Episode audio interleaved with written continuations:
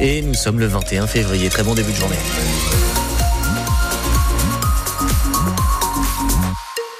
Beaucoup de nuages dans le ciel alsacien, au Rhin-Barin, tout le monde est, concerné. Très peu de chance aujourd'hui d'apercevoir le soleil, c'est ce que nous dit Météo France. Est-ce qu'il y a des petites éclaircies qui traînent? Non. Hélas, température entre 0 et 6 en ce tout début de journée, 13 au meilleur de l'après-midi. C'est pour Saint-Louis la maximale. L'actualité, c'est euh, avec vous, euh, Louise Buyen, c'est le torchon brûle entre le Mon et l'agglomération de Mulhouse. Le Mulhouse Olympique Natation, déjà en grande difficulté financière, est maintenant lâché par la M 2 a Elle accuse le club d'occuper sans autorisation une piscine publique. L'agglomération s'est expliquée euh, pendant une conférence de presse hier, Théo Baucher. L'agglo de Mulhouse explique avoir pris la décision de ne pas reconduire la convention qui la liait au club et qui permettait l'utilisation de la piscine pour deux raisons. Le MON n'est pas à jour dans ses paiements et il n'a pas fourni tous les documents comptables nécessaires. D'après la M2A, le montant de la dette du MON s'élève à 72 000 euros. Le club se défend, le président Franck Horter assure que c'est l'aglo qui doit de l'argent au club, des subventions promises et jamais versées. Le club de natation est en grande difficulté financière, notamment en raison de la baisse de ses subventions. Il est convoqué fin mars au tribunal de Mulhouse en vue d'un éventuel placement en redressement, voire liquidation Et le club est également secoué par une autre affaire. Son président, le principal entraîneur et deux autres membres de la famille Horter seront convoqués en avril devant le tribunal, notamment pour abus de confiance et abus de biens sociaux. C'est un sujet qui compte pour les Alsaciens. Il faut entendre l'expression démocratique et transférer les compétences de la région euh, à la CEA. C'est simple à faire, nous disait tout à l'heure Frédéric Berry, le président de la collectivité européenne d'Alsace. Il fait euh, des pieds et des mains pour arriver à faire sortir l'Alsace de la région Grand Est. Une conférence débat sur le sujet est organisée aujourd'hui à la Maison de l'Alsace à Paris.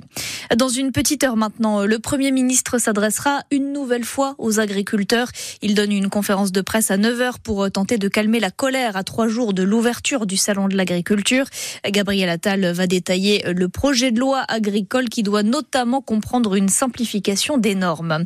Euh, toujours en colère, eux aussi, les enseignants du collège de Geispolsheim se mobilisent à nouveau aujourd'hui euh, contre les groupes de niveau et euh, le manque de moyens. Elles sont devenues indispensables dans les gendarmeries, les intervenantes sociales. Une troisième recrue a récemment rejoint les effectifs du Barin.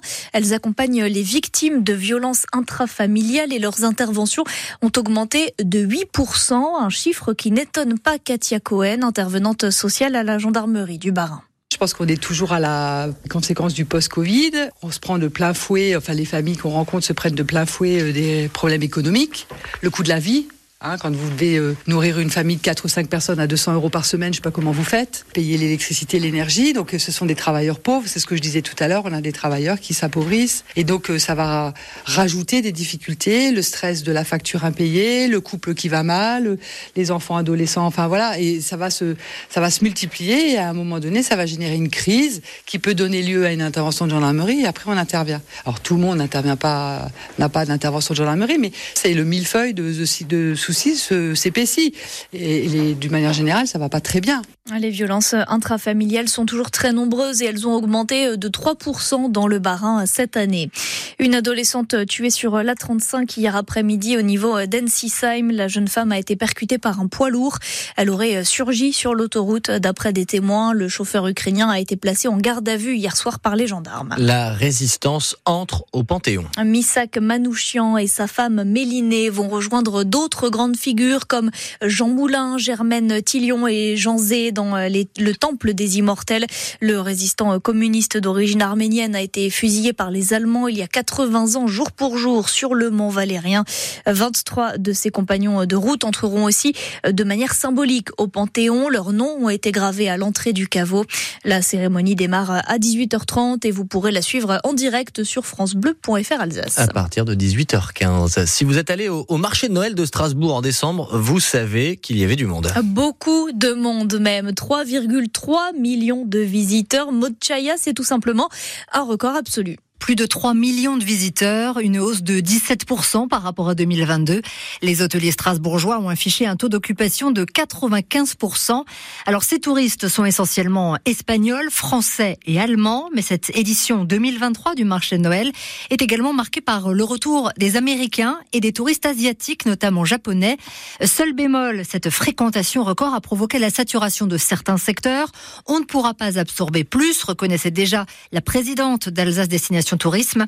La ville de Strasbourg se félicite de ces bons chiffres et annonce déjà d'importants changements pour l'édition 2024, une édition qui s'annonce aux couleurs de Strasbourg, capitale mondiale du livre. Et le précédent record euh, au marché de Noël de Strasbourg, c'était en 2022 avec 2,8 millions de visiteurs.